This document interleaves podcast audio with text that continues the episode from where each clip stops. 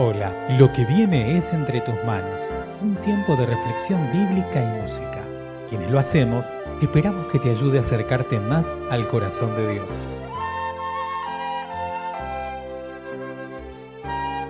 Mi nombre es Silvia Chávez y te invito a unirte conmigo en la siguiente oración. Dios y Padre, abre nuestros oídos, nuestro entendimiento para escuchar tu palabra y obedecerla. En el nombre de Jesús. Amén. Dios Altísimo, que conocemos en Jesucristo, aunque las cosas no sean como nos gustaría que en el día de hoy podamos alabarte con nuestro corazón y con nuestra voz.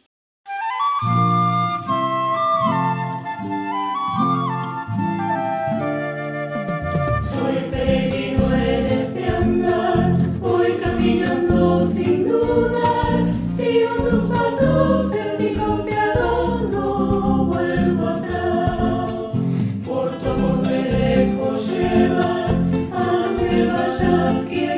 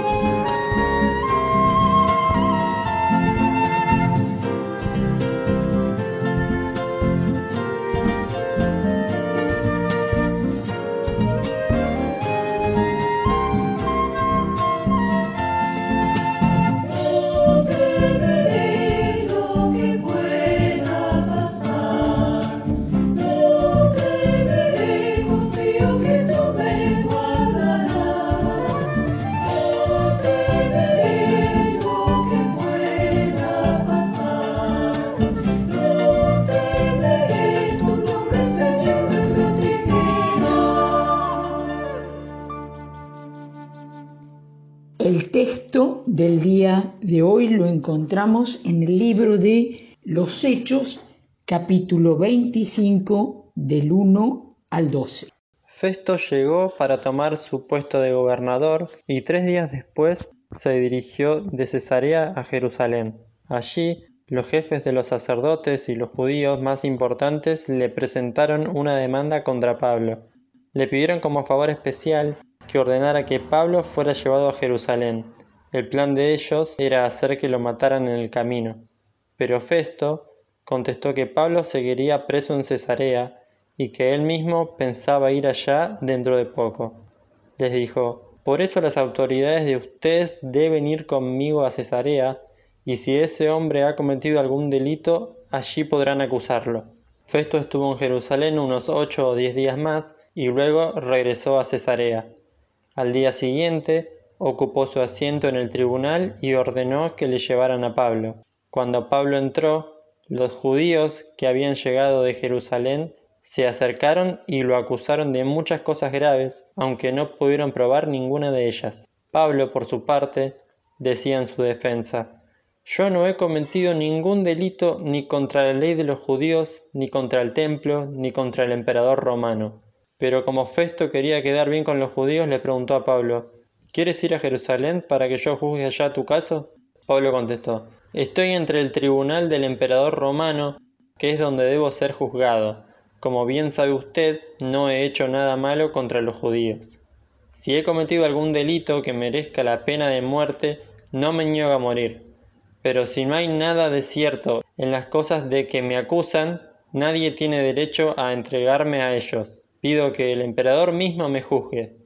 Festo entonces consultó con sus consejeros y luego dijo, Ya que has pedido que te juzgue el emperador, al emperador irás. Pablo no estuvo presente cuando Jesús convocó a los once discípulos a Galilea al monte para darle las últimas indicaciones. Ahí Jesús se acercó y les dijo que todo el poder en el cielo y en la tierra le había sido dado por Dios. Por lo tanto, vayan y hagan discípulos a todas las gentes, bautizando y enseñando lo que Él les había compartido. El resucitado tiene una perspectiva amplia de llegar con su presencia, con la presencia del reino de los cielos en la tierra, hasta lo último de ella. Pablo tampoco estuvo presente cuando los discípulos, antes de que Jesús ascendiera, le preguntaron, ¿cuándo se va a organizar esto del reino? Ustedes no tienen que preocuparse, ni conocer el tiempo y el momento. El Padre tiene control de estas cosas. Ustedes tienen la fuerza del Espíritu Santo para ser mis testigos en Jerusalén, en Judea, en Samaria y hasta lo último de la tierra. Pero seguramente los discípulos le han contado a Pablo cuando visitó Jerusalén esto que Jesús, el resucitado, había comunicado e incluso en el camino a Damasco, cuando el resucitado se le aparece, en el proyecto que tiene para Pablo es de ser el enviado a los no judíos. Ahora bien, aquí en esta historia lo tenemos a Pablo con otro de los gobernantes romanos, es Festo, el que llegó a gobernar, y parece que otra vez el poder y la autoridad está en manos de las autoridades judías o las autoridades romanas, pero pero no todo es lo que parece. El reino de Dios sigue creciendo como la levadura que leuda la masa, como la semilla de mostaza que es muy pequeña y se transforma en un gran árbol. ¿Quién tiene el poder y la autoridad para juzgar?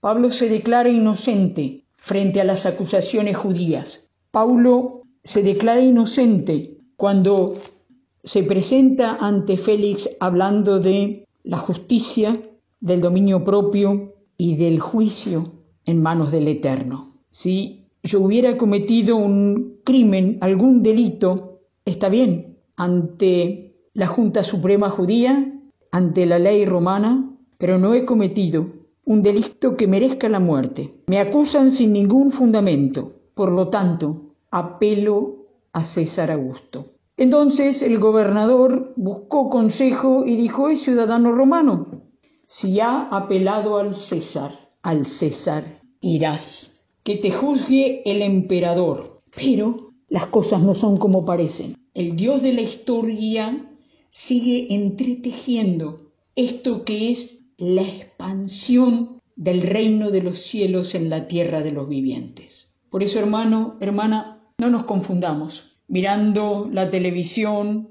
las redes sociales, los diarios, hay otra historia que se sigue tejiendo. El Dios que habló a los discípulos a través del resucitado en Galilea, que le dio el poder y la fuerza a los discípulos antes de ascender. El Dios que convocó a Pablo sigue trabajando en su iglesia, en quienes hemos creído en Jesús de Nazaret el Cristo, Tenemos necesidad de su presencia, de su perdón, de su ánimo. Por eso no te confundas. No todo es como parece. El proyecto de Dios sigue vivo hasta lo último de la tierra. Y Pablo, por eso allí se encamina hacia Roma, centro del imperio, para dar a conocer la buena noticia de que el reino de los cielos ha irrumpido en la tierra de los vivientes. Que así caminemos, vos y yo y la iglesia de Jesucristo, en este tiempo, en Argentina y hasta lo último de la tierra. Gracias por escuchar Entre tus manos, un audio podcast realizado por la Iglesia Evangélica Metodista de Bernal. Te invitamos a participar de nuestro grupo de reflexión.